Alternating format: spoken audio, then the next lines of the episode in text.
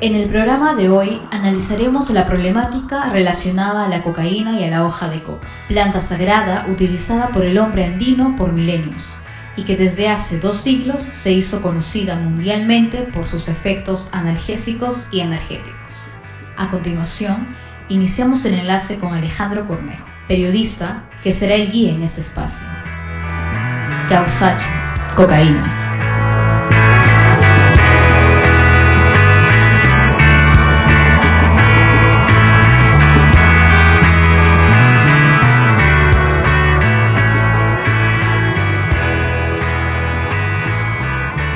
Siempre preferí la noche.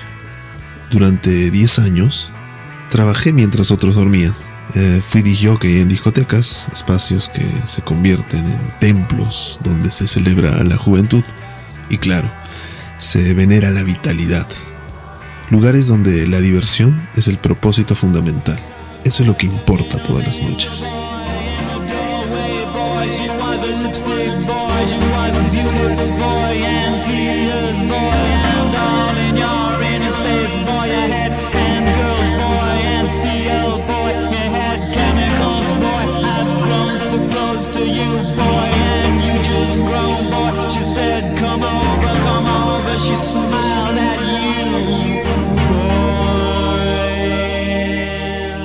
En ese viaje de nocturnidad durante esos años, el compañero infaltable fue siempre la droga, ya sea el alcohol o el tabaco, o sea las drogas legales.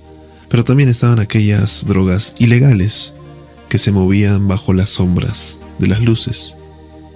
Las noches eran siempre iguales, diversión, música y drogas. He visto en este tiempo el actuar desenfrenado de los ácidos, el hiperrealismo de la heroína, la potencia del opio, la amistad de la marihuana y claro, por supuesto he visto la repentina lucidez y esa decadencia a veces patética de la cocaína. Ay, la cocaína. Ese lugar común en la historia en la historia del Perú, de mi país, en mi propia historia, por lo que vi y escuché en estos años. La cocaína se apodera sigilosamente del poder. Su belleza maquillada por los dólares trabaja la ambición de la gente. Por ejemplo, un burrier, un testaferro, un dealer, un lavador, un cargador de montaña, un productor, un congresista, un maestro, un surfista, un abogado, un DJ. Cualquiera puede formar parte de este rosario inacabable de corrupción y dinero que genera la cocaína. Desde hace cuatro décadas nada ha cambiado en el país con respecto a la cocaína, es innegable. El Perú sigue siendo uno de los principales productores de cocaína, junto a los hermanos andinos obviamente de Colombia y Bolivia. El mundo entero sigue consumiéndola. Los gobiernos son cómplices inactivos y la sociedad le da la espalda a una realidad que es parte de nuestra identidad a este punto. A veces es parte de nuestro círculo de amigos, y algunas veces también parte de nuestra familia. Y es probablemente donde el problema se inicia y se origina. La cocaína a este punto debo decir que es la droga que más me ha sorprendido por sus efectos. He visto algunos beodos sin poder moverse ni hablar por el exceso de alcohol y luego de un par de tiros recuperar la cordura y la locuacidad. Es un poder mágico, dicen ellos. He visto escenas de cara cortada prácticamente. Montañas de coca en una mesa y caras sumergiéndose en ellas. Pensé que solo eso lo vería en una película, pero no, lo vi en la realidad. He visto comer cocaína, batirla con whisky, he visto sobredosis, delirios de persecución, necesidades inmediatas de sexo, mujeres aceptar el sexo más rudo y falso por un falso. He visto amigos en prisión y también he visto morir.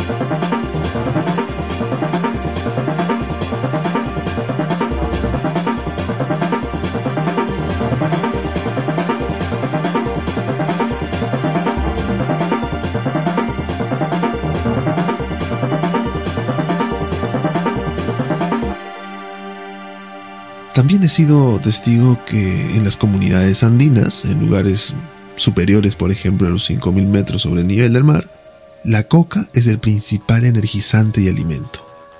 Me refiero a la hoja de coca.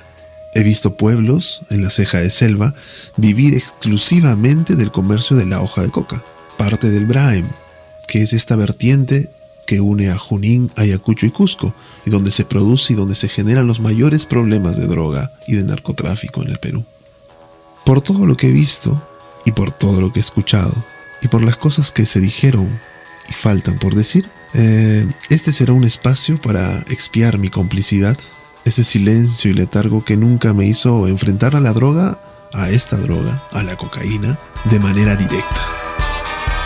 Buscaré entender a esos amigos y pasajeros de la vida que van a gloria en la juventud y la energía inacabable que la noche también propone. Trataré de entender la diferencia que existe entre la planta andina, la hoja de coca y la cocaína. En estos sonidos y silencios que a continuación se entrelazan, quiero finalmente penetrar en la carne que la cocaína ha hecho suya y servir también de confesionario redentor para algunos consumidores. Esta es la cocaína. Causacho. La cocaína.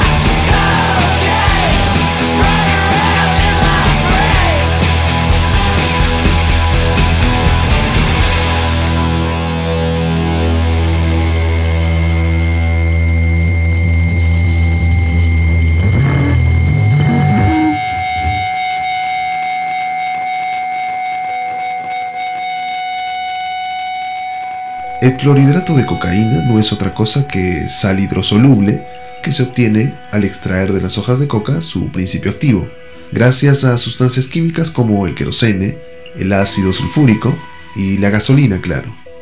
Es decir, la hoja de coca eh, viene transformada en un elemento nocivo y adictivo que dista mucho de aquella planta sagrada que solo necesita del sol para ser consumida. Según vestigios arqueológicos hallados en Perú y Ecuador, se establece que los antiguos pobladores andinos la consumían desde el año 3000 a.C.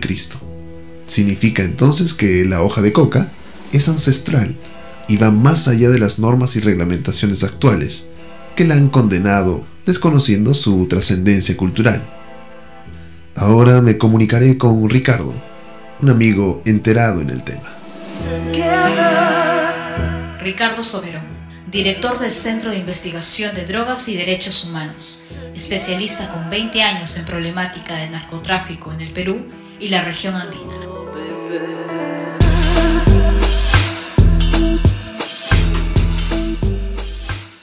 El arbusto de la hoja de coca es una planta oriunda de los Andes que lleva unos 2000 años de ser domesticada por la cultura andina, que durante muchísimos años en la historia inca fue objeto de un uso racional. Durante la conquista, la colonia, el virreinato fue mal usada, proscrita, extraída con fines económicos, en fin. Y durante la República tuvimos un periodo de unos 70 años en donde usamos la hoja de coca y luego sus productos derivados en la medicina.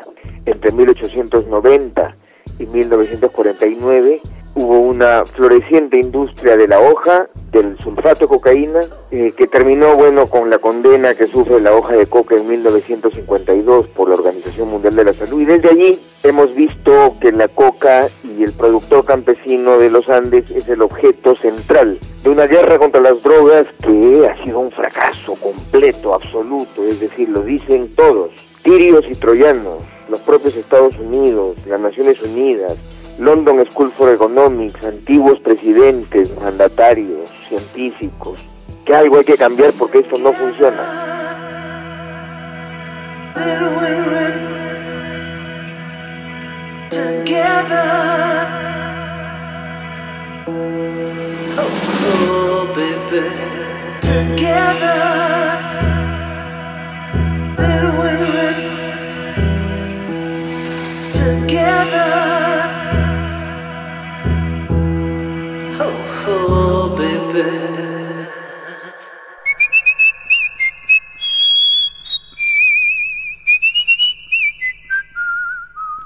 Hoja de coca se le atribuyen cinco usos socioculturales tradicionales, principalmente en Perú, Bolivia y Ecuador.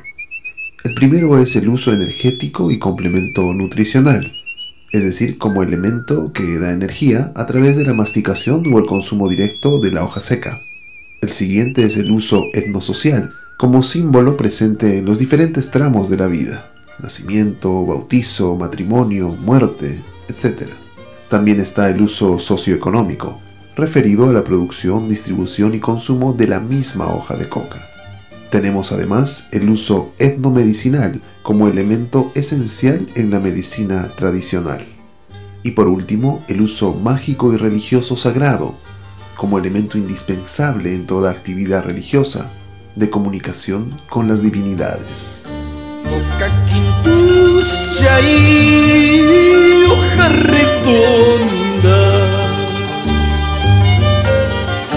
Boca quintucia y hoja redonda.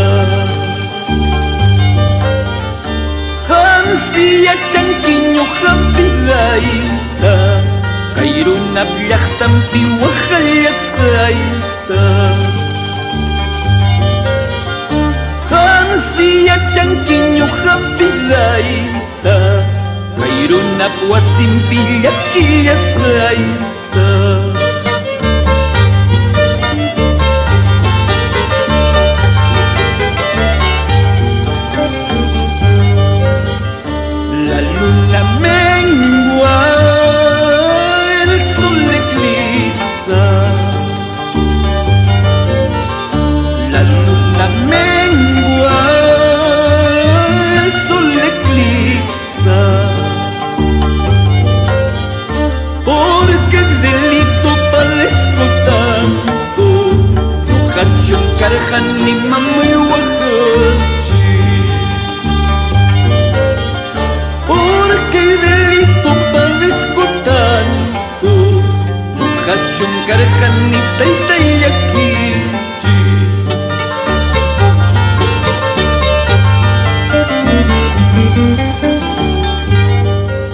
El escritor boliviano Antonio Díaz Villamil, en su libro Leyendas de mi tierra, publicó una leyenda acerca de la coca, y un extracto de ella decía, Hanachuima, un viejo adivino al servicio del templo de la isla del sol, había logrado huir antes de la llegada de los blancos a las inmediaciones del lago y sintiendo que le quedaban pocos instantes de vida, reunió a sus compatriotas y les dijo, Hijos míos, voy a morir, pero antes quiero anunciaros lo que el Inti, nuestro Dios, ha querido en su bondad concederos por intermedio mío. Subid al cerro próximo. Encontraréis unas plantitas de hojas ovaladas. Cultivadlas con esmero. Con ellas tendréis alimento y consuelo. En las duras fatigas que os impongan el despotismo de vuestros amos, mascad esas hojas y tendréis nuevas fuerzas para el trabajo. En esos desamparados e interminables viajes que les obligue el blanco, mascad esas hojas y el camino os hará breve y pasajero. Cuidad que no se extinga y conservarla y propagadla entre los vuestros con veneración y amor. El viejo Hanachuima dobló su cabeza sobre el pecho y quedó sin vida.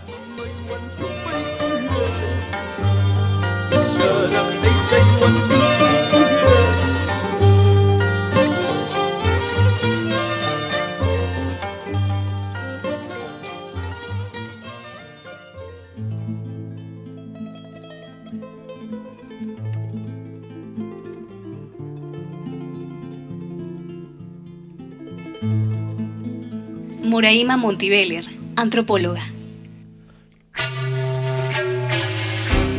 La hoja de coca es una planta maestra que enseña, acompaña y alimenta. Cuando enseña, es posible leer las hojas de coca por el color, la forma, el tamaño. En, eh, de ellas se extrae la información que se puede buscar y a eso se le llama la lectura de las hojas de coca que hacen los, los altoandinos que le llaman también adivinar por las hojas de coca. Cuando alimenta es cuando uno mastica las hojas para darse vitalidad, fuerza y quita el hambre y la sed. Y cuando acompaña, cuando en las largas caminatas los andinos van por los cerros en busca de sus animales o hacen largas caminatas, llevan la coca en, eh, en el bolsillo o en una bolsa a la vez que también mastican. Y cuando van masticando van conversando con la madre coca para que los proteja de los obstáculos en el camino, los proteja de los espíritus y que lleguen a un buen destino.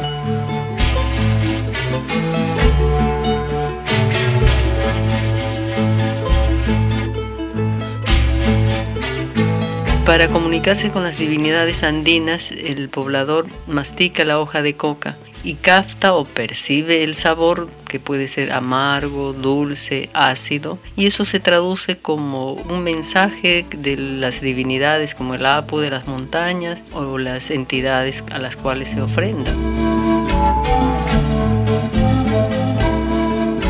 También en las ceremonias de pago, la coca es el elemento central, porque la coca es la mensajera entre las divinidades y el hombre. El hombre por el sabor de la coca cuando ofrenda puede saber si la divinidad está satisfecha, está alegre y puede traducir esos símbolos como una relación o como un mensaje.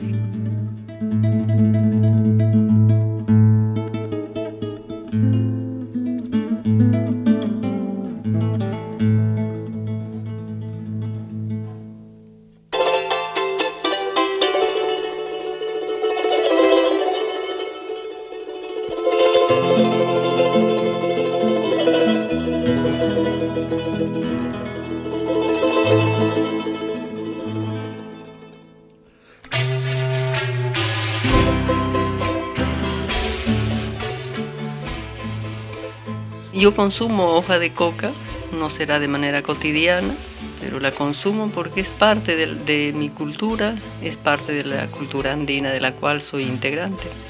Algunas veces la mastico para que me haga compañía cuando necesito estar sola pero, y necesito una compañía especial como es la, la coca.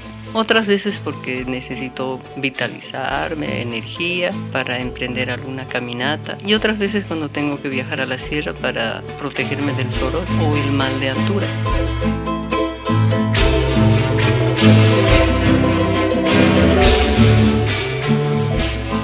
Muchos consideran que el discurso contra las drogas, específicamente contra la cocaína, es un discurso errático y descontextualizado, que las esferas políticas e instituciones conservadoras, nacionales e internacionales, han establecido sin respetar la ideología de los pueblos andinos, consumidores de hoja de coca, estigmatizando a la planta, encerrándola en la misma celda con la cocaína.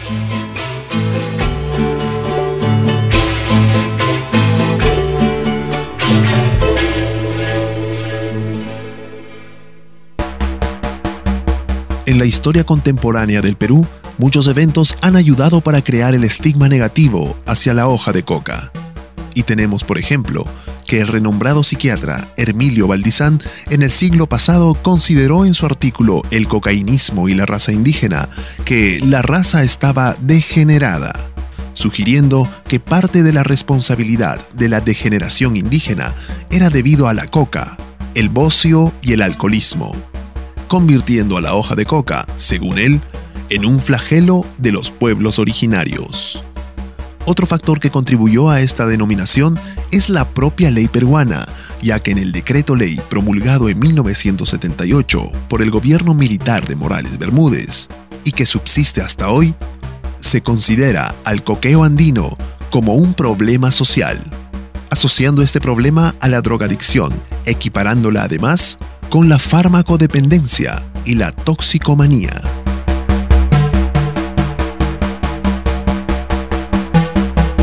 Desde esta misma perspectiva, es necesario entonces que el Estado combata a la planta y le dé los mismos poderes devastadores que la cocaína, situación que ningún consumidor de hoja de coca puede aceptar por sus propias costumbres y por los muchos estudios científicos que le otorgan a la planta innumerables beneficios medicinales y sociales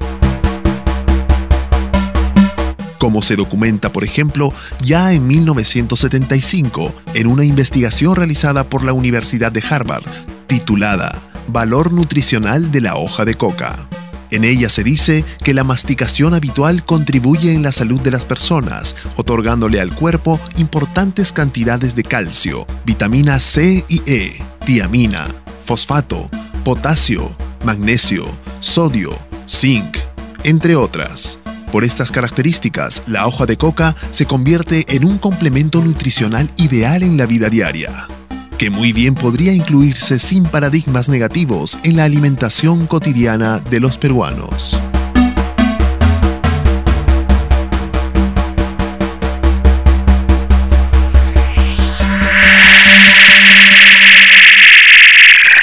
Para hablar de cocaína quisiera comenzar con una anécdota. Hace años existía una revista humorística que se llamaba El Idiota Ilustrado. Y un día apareció en la portada, grandes letras, Baldomero Cáceres declara, mi mamá de chiquito me daba cocaína. Muy bien, mi madre vivía todavía, llega a casa y me dijo, pero ¿cómo puedes haber dicho eso? Mamá, ¿no te acuerdas de las pastillas de mentol, cocaína y bórax que nos dabas para el dolor de garganta cuando comenzaba el invierno? Ay, sí. Y es que efectivamente, en una época la cocaína no estaba satanizada. Todavía estas pastillas que se compraban en las farmacias sueltas, cuadradas, con reborde, eh, y por más que fuera pequeña dosis, era cocaína con mentol y bórax para el dolor de garganta, pero además a uno le hacía sentirse bien. Y en esa época además se vendía la cocaína de Merck, si no me equivoco, 96, 90 y tantos por ciento de pureza en la botica francesa, y mucho señorón de Lima compraba su frasco y lo sabía administrar, y había usuarios que sabían que eran usuarios de cocaína, pues no tenían el desprestigio social que vino luego. Doctor Baldomero Cáceres Santa María, psicólogo social y consumidor cotidiano de hoja de coca. Comenzó la campaña contra la cocaína y contra la coca, por ende, y eh, se estigmatizó de tal manera su uso que ahora todo el mundo sale del closet en materia sexual, pero del closet en materia de drogas no sale nadie. ¿Y por qué? Porque hay una hipocresía establecida que cubre todas las esferas, tanto del gobierno como de las empresas privadas, me diría, hay todo una, un mundo detrás del espejo y ese mundo detrás del espejo, lamentablemente, como está ligado a grandes intereses que administran el narcotráfico a nivel regional, vamos a verle, sí, entonces eh, se sufre esta guerra interna luchando contra la coca porque ella sale la cocaína. En pocas palabras, creo que la coca debería ser totalmente libre y los productos integrales de coca debería abrirse al mercado internacional y no bastaría la producción que tenemos. Por eso me parece una locura eh, erradicar coca mientras no se le abra mercado. Y por otro lado, la cocaína podría ser un ingrediente de la farmacéutica regional. Eh, tiene calidades que no son reemplazadas por ninguna sustancia sintética y podrían entrar perfectamente dosificada, una o, o- o, en fin, ya se viera la forma como ya existió en el pasado, porque en realidad lo único que hay que recuperar es el pasado para ver nuestro futuro, y es que la coca fue un insumo maravilloso, la verdad que tuvo una crecida, un aumento notable de venta en Estados Unidos mismo, hasta que vinieron las primeras restricciones en los Estados Unidos en base a la satanización de la cocaína, que hizo que se satanizara de refilón también la coca. Los teóricos de la adicción, entre comillas, son los psiquiatras. Y los primeros psiquiatras eh, dijeron, "Ah, la cocaína es un flagelo, el alcohol otro flagelo. Para mí las plantas liberan al espíritu. Y esas plantas justamente han sido las condenadas por ese sacerdocio moderno constituido por la psiquiatría, porque los psiquiatras parece que son los que saben del alma ajena, ¿no? Hay un acusado en tribunales, ¿qué dice el psiquiatra? ¿no? Como si supieran algo en cada uno de esos temas y no saben nada, ¿no? Pero son una especie de casta sacerdotal cuyo fallo se respeta y hasta ahora en el Perú por desgracia, nuestra propia ley todavía dice que masticar hoja de coca, decir, el coqueo andino es una drogadicción, lo cual no pasa de ser una idiotez, una idiotez psiquiátrica, pero consagrada por la ley, y hace que luchemos en contra de un recurso natural que podría ser un maravilloso futuro eh, mejor que por supuesto que el de los combustibles, ¿no? porque es renovable y es sano, ¿no? Entonces, una gran riqueza natural. Eh, yo digo que trabajo por el incremento del beneficio, y el incremento del beneficio sería recuperar para el uso popular las plantas, pueden ser vistos como nutrientes nerviosos, que es la teoría del siglo XIX un famoso mantegazo italiano que hablaba de la coca y otros alimentos nerviosos, entendiendo por tales el té, el café, una serie de sustancias que efectivamente son las que acompañan en la vida, aunque los nutricionistas no los tomen en cuenta.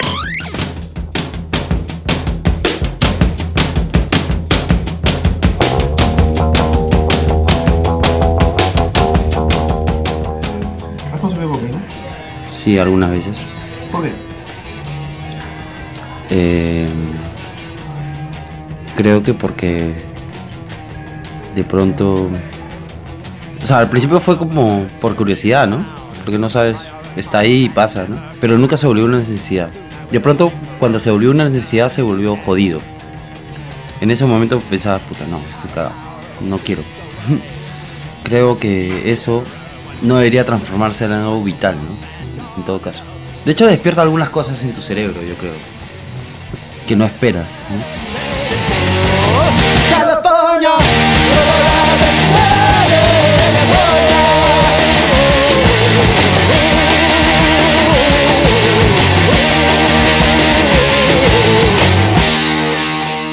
Realmente tengo buenos recuerdos de la cocaína. O sea, de hecho la he cagado un montón de veces. Pero la he cagado justamente porque estaba en un momento puta emocional inestable, ¿no? Pero normalmente la he pasado bien, ha sido como. He compartido con cosas con amigos y cosas así. O sea, valoro esos recuerdos en todo caso. ¿no? Hace una semana. Yo hoy día que hay fiesta y juerga, ¿crees que cosa? Porque es tu despedida. No sé, nadie se ha pronunciado al respecto, pero no me molestaría para nada. Sería un lindo recuerdo.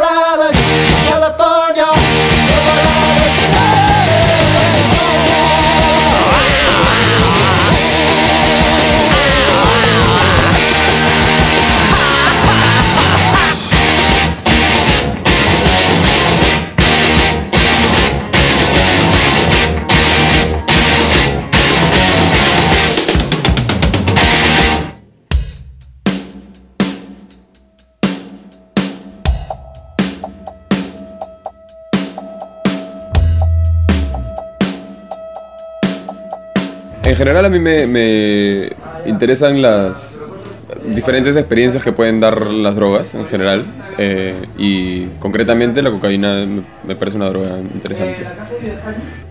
Igual está bastante relacionado con, momentos de, que, también están vinculados al alcohol, entonces son efectos que se, digamos, se complementan o se, y, están vinculados mucho a la, fiesta, a la juerga, ¿no? Entonces también es como que algo que es inseparable. Mm.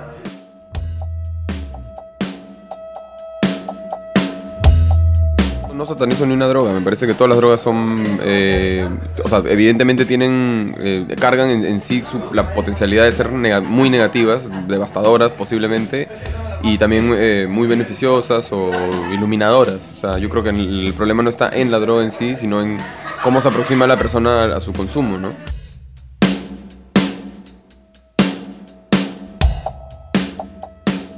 Yo sí creo que eh, definitivamente que la cocaína tiene bastantes elementos que son muy negativos. Bueno, vivimos en un país en donde es, es demasiado fácil conseguirla, demasiado, está demasiado a la mano. Entonces, evidentemente, se, digamos, se vincula mucho a muchos excesos, ¿no? O sea, pero yo creo que sí, básicamente está en la persona, ¿no? El, que, le, que le dé el carácter para poder ser o positiva o negativa. Los problemas de eso, de- con las drogas no se deben combatir este, o sea, eliminándolas, prohibiéndolas, sino todo lo contrario. Educando en ese sentido, ¿no? ¿Tú crees que esta noche juerga haya cocaína de por medio? Sí, claro que sí. Por supuesto, o sea, siempre va a haber, o sea, siempre va a haber, va, va a estar cerca, ¿no? El- ahora, que yo vaya a consumir, creo que hoy día, por ejemplo, no. no, no tengo ganas. ¿Hoy día qué será? Hoy día será vacilón. Chela, claro, amigos, música. Chévere. Chévere.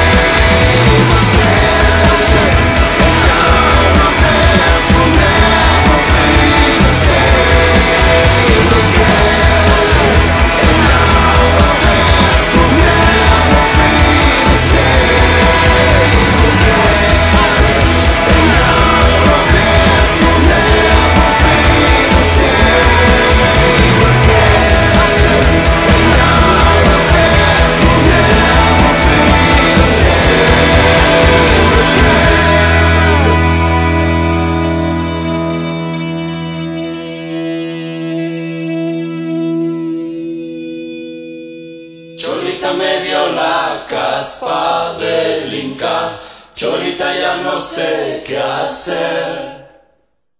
Ya no puedo dormir, comer tampoco. Sin tu amor voy a enloquecer.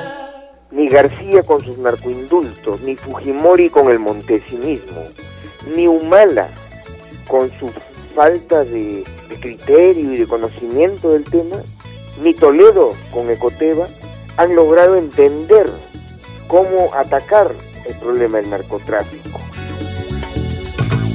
Cholita me dio la caspa del Inca, Cholita ya no sé qué hacer, ya no puedo dormir, comer. Está claro que la hoja de coca ha sido una planta fundamental en las sociedades precolombinas del Tahuantinsuyo. Además, guarda en su historia importantes asociaciones mágico-religiosas, enraizadas principalmente hasta hoy en las poblaciones altoandinas.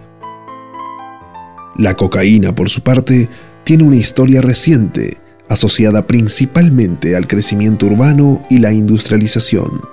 El clorhidrato de cocaína se ha establecido como una de las drogas más populares en todo el mundo, generando un problema de salud en todo el planeta. Iniciemos el recorrido en las complejas ramificaciones sociales y psicológicas impuestas por la cocaína. Doctor Miguel Ángel Salas, psicólogo consejero del Centro de Tratamiento Andenes. Cuando el paciente llega al centro, denominamos un fondo, ¿no? Es una etapa eh, ya donde ellos han perdido mucho, o casi todo, llamémoslo etapa final, porque esto es una enfermedad que no se cura y ellos están propensos a recaer. Es un fondo al que ellos pueden haber tenido un accidente, ellos pueden haber tenido problemas con la familia, hayan perdido la empresa, hayan perdido su casa, por el deterioro que se da en realidad. Se va deteriorando lo que es la familia, lo que son las amistades, se va perdiendo el trabajo.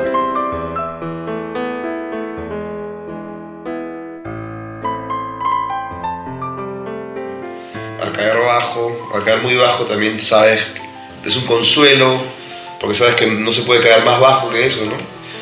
Esas cosas como que, ¿no? Como dicen, ¿no? Lo que no te mata te hace más fuerte, ¿no? Por usar un cliché. Mr. X, personaje anónimo de 32 años, consumidor habitual de cocaína. De cocaína. Señores y señoras, nosotros tenemos más influencia con sus hijos que tú tienes, pero los queremos. Creado y regado de Los Ángeles. Juanas Adicción. Eh, había recién entrado a la universidad, tenía 18 probablemente, y tenía un amigo que, que había tenido bastante experiencia con, con drogas desde, desde muy chico. Y era una fiesta, y bueno, yo estaba en una etapa nueva, ¿no? Yo había, probado marihuana en, en quinto y media, o sea, un año antes probablemente. Y alcohol sí desde el tercero y media, ¿no? Desde los quinceañeros, en esa, o en esa época que empiezan las primeras fiestas. Me acuerdo la primera vez que me emborraché me gustó mucho. Entonces por ahí empezó la cosa.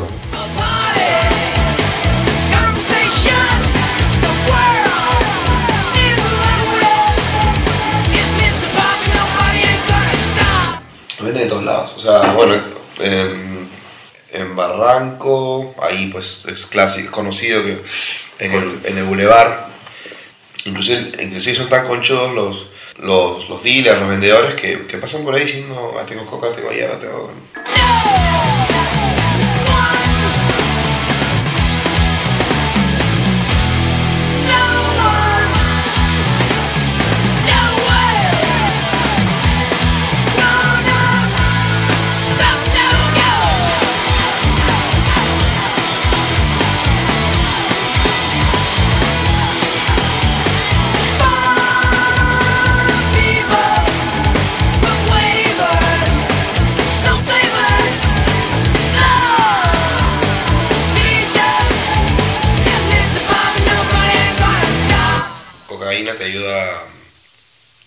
a, digamos, a poder seguir en pie, digamos, ¿no? Para mí es una droga que, que te engaña, que te engaña tu cerebro, ¿no? Te hace creer que no tienes sueño, que no tienes hambre, y obviamente eso en algún momento te pasa factura, y eso generalmente al día siguiente, por ejemplo. De dos días enteros, sin parar a chupar y sin comer, porque te quita el hambre también.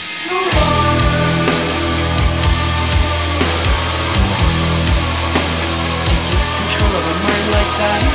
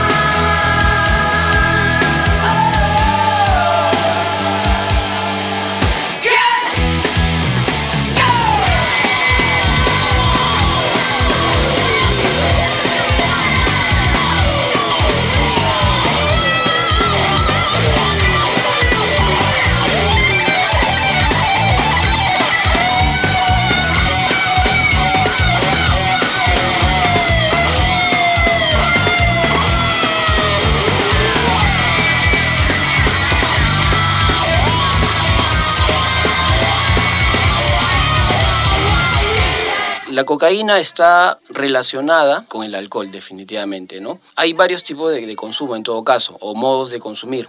Solamente cocaínas que lo denominan consumir a secas o el consumo pues combinado con el alcohol está muy relacionado. También está relacionado con el tema de, del consumo con el sexo, que hay también una adicción al sexo, ¿no?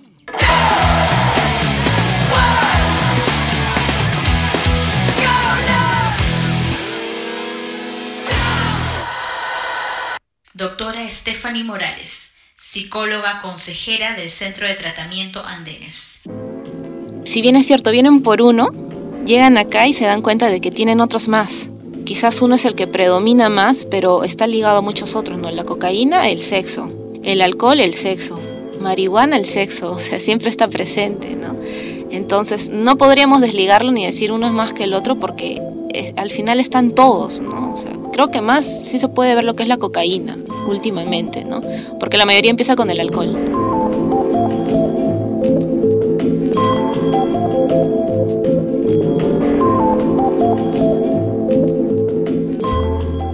La persona normal, entre comillas, la persona común dice, ya, ya me divertí, hasta tal hora, me voy, ¿no? Y, pero existe otra persona en la que quizás me po- podría encajar yo, en- al menos en ese, no sé si en esencia, pero en principio, o, o tengo esa tendencia de pensar, pero si me estoy divirtiendo, ¿por qué me voy a ir? Entonces, si así te dan las 6, y de ahí las 7 y las 8, y dices, y si puedo seguir, y si puedo seguir todo el día.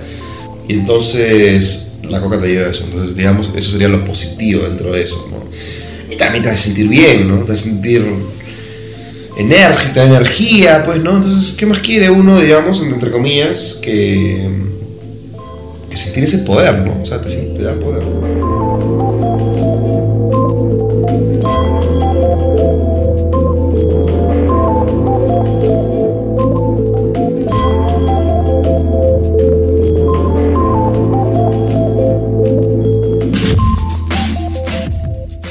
Tratamiento básicamente es crear nuevas vías cerebrales. Al no usar ninguna medicación para trabajar con estos pacientes, lo que se hace es más este, a, a nivel de pensamiento. Si están acostumbrados a tener cierto comportamiento que lo han venido trabajando durante 15, 20, 30, 40 años algunas personas, va a ser difícil poder dejarlo. Entonces cuando ellos llegan se dan cuenta que dejar de consumir es lo más fácil que hay, pero el cambiar la forma de pensar es lo que se les hace más difícil. Entonces ahí es que entra a tallar el centro, ¿no? Vamos a generar nuevas vías de nuevas vías cerebrales. Se va a ir practicando una nueva conducta, un nuevo comportamiento. Entonces, una vez que están más estables a nivel emocional, están más lúcidos, más conscientes, ellos vienen a Miraflores, ¿no? ya más equilibrados y se hace el tratamiento que es básicamente los 12 pasos de alcohólicos anónimos, que muchos lo conocerán. Y es intensivo, el tratamiento son tres semanas de intensivo en, en Asia y luego vienen a Miraflores tres semanas más. Y se empieza a trabajar, ¿no? Los, los 12 pasos.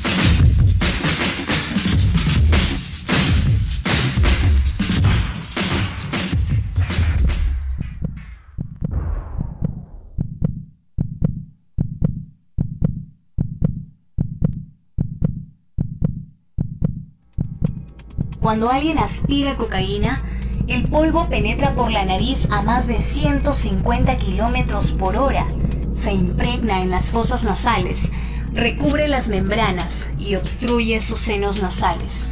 70% absorbe a través de las membranas y llega casi inmediatamente al torrente sanguíneo por los vasos capilares, irrigando todo el cuerpo con sangre, que segundos después llegan al corazón. Desde el corazón la cocaína mezclada con la sangre se bombea hacia los pulmones, donde la sangre adquiere oxígeno para luego regresar al corazón. Este órgano empieza a latir cada vez más rápido anunciando que la cocaína surte efecto. La cocaína continúa su recorrido por los órganos principales del cuerpo, llegando también al cerebro. Es aquí donde las millones de células nerviosas se ven invadidas por las moléculas de la cocaína. Esas células que controlan todos los impulsos y aspectos asociados al comportamiento.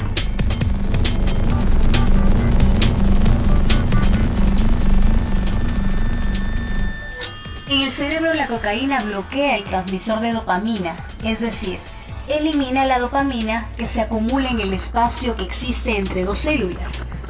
Con el transmisor bloqueado, grandes cantidades de dopamina quedan divagando en el cerebro. Esta cantidad de dopamina que acumula el cerebro luego de la acción de la cocaína causa esa sensación de euforia y bienestar que hace del consumidor alguien muy lúcido y despierto.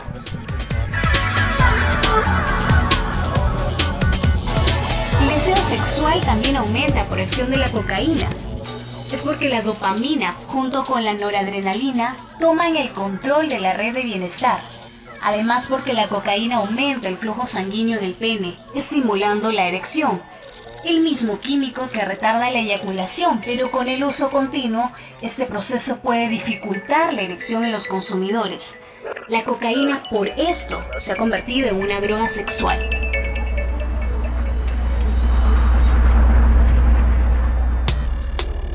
Entre los riesgos físicos que la cocaína puede generar están hemorragias nasales, problemas respiratorios, alteración del sueño, apatía sexual, trastornos nutricionales, hipertensión, infartos cerebrales, irritabilidad, crisis de ansiedad, disminución de la memoria y psicosis cocaínica, que es la aparición de ideas paranoides auditivas y visuales.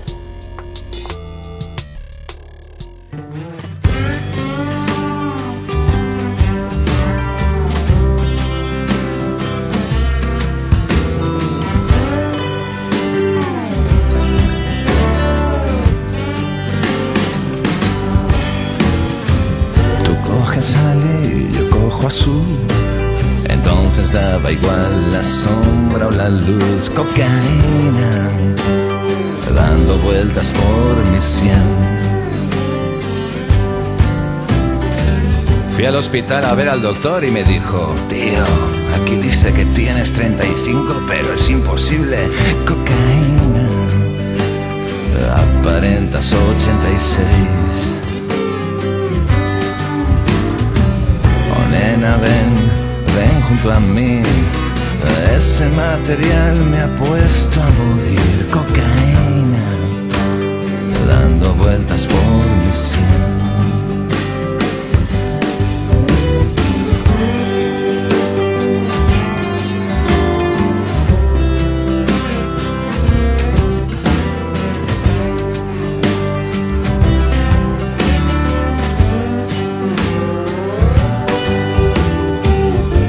Digo que no fuera divertido, pero mirando atrás puedo ver cómo muchos arruinaron su talento.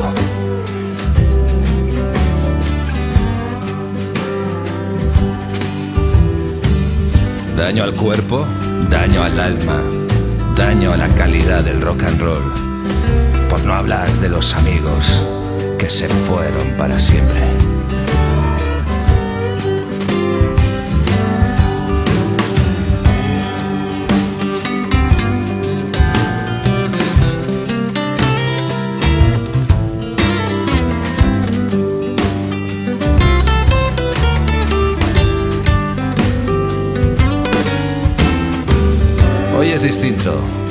Ti el presidente y para mí, para mí la primera dama. Nunca sabré de qué droga van esos.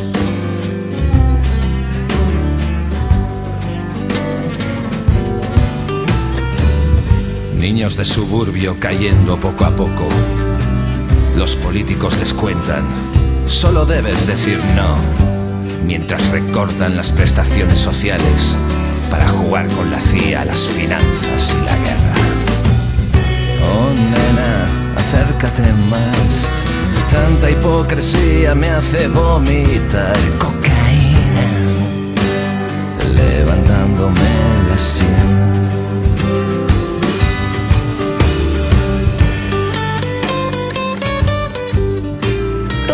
Aquí somos psicólogos y psicólogas eh, especializados en el tema de adicciones. Les explicamos a la familia que nadie se vuelve adicto de la noche a la mañana. Existe un proceso que se inicia con el consumo experimental, ¿no? Luego sigue el consumo ocasional, el habitual, cuando la persona ya empieza a tener cierto hábito eh, no solo con el consumo de drogas, sino también empieza a tener eh, amigos o amistades relacionadas con ese tema, ¿no? Ahí ya empieza un poco a coquetear, entre comillas, eh, no solo con drogas, sino también con grupos que tienen esa misma, el mismo estilo de vida. Luego viene un- una etapa ya de abuso, ¿no? Que son aquellas personas que pueden tener una vida funcional, estudian, trabajan, hay etapas de, ¿no? de juerga plena, bastante intensa, ¿no? Pero hay quienes se quedan atrapados allí y pasan a una siguiente etapa que es una etapa de dependencia, de adicción, ¿no? levantándome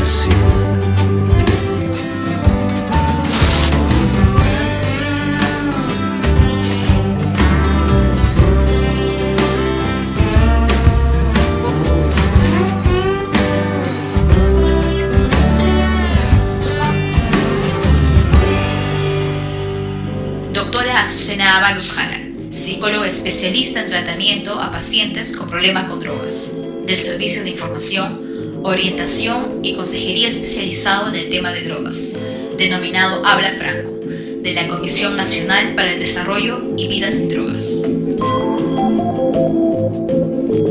Habla Franco, bueno, tiene cinco años trabajando dentro de lo que es el marco de la prevención del consumo de drogas, específicamente en poblaciones como poblaciones de adolescentes, jóvenes y adolescentes. Tiene tres servicios, telefónico, el chat, el correo electrónico. A través de estas cinco líneas nosotros atendemos día a día llamadas eh, de casos bastante puntuales, ¿no? Gente que pide ayuda porque ya está sumergida en el problema de drogas. Eh, y otro porcentaje que es bastante alto que hacen los consultantes indirectos, le llamamos, vale decir la mamá, la pareja, el papá, los abuelos, ¿no? O sea, la persona que no consume, la, la que está buscando ayuda por el paciente. El teléfono que es gratuito a nivel nacional es el beneficio y el servicio que pone el, el Estado a la población.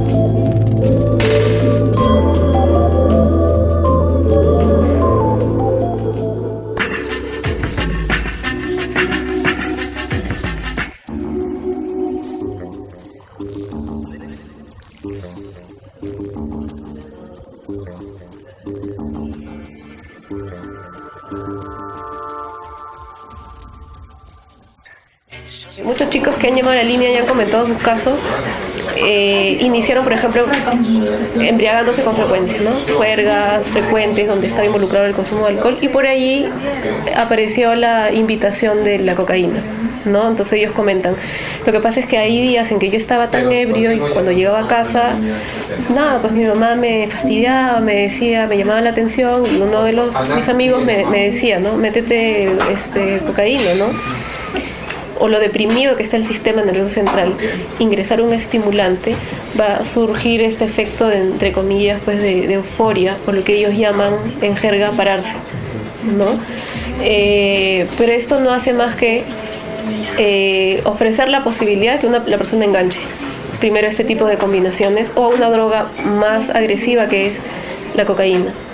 Daña el organismo por el tipo de de, dinámica que tienen. Un depresor, un estimulante, engañan el funcionamiento, de, el funcionamiento del organismo, por ejemplo. Un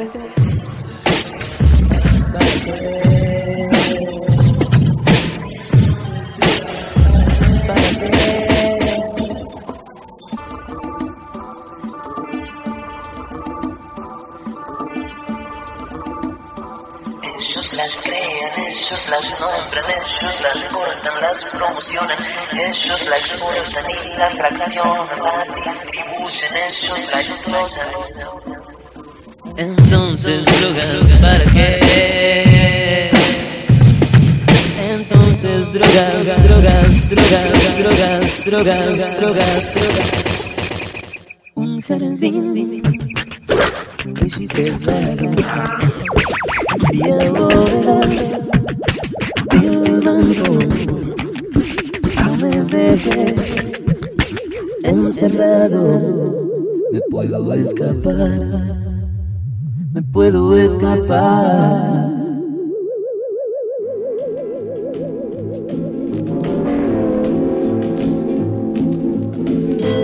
La cocaína es sin duda alguna una sustancia nociva para el ser humano y que va más allá de las aplicaciones médicas y curativas descubiertas en el siglo pasado. Los problemas que se generan en torno a su producción, distribución y comercialización ilegal son variados, que va desde el lavado de activos, la corrupción, el terrorismo, las extorsiones y por supuesto los problemas de salud asociados al consumo indiscriminado y la adicción.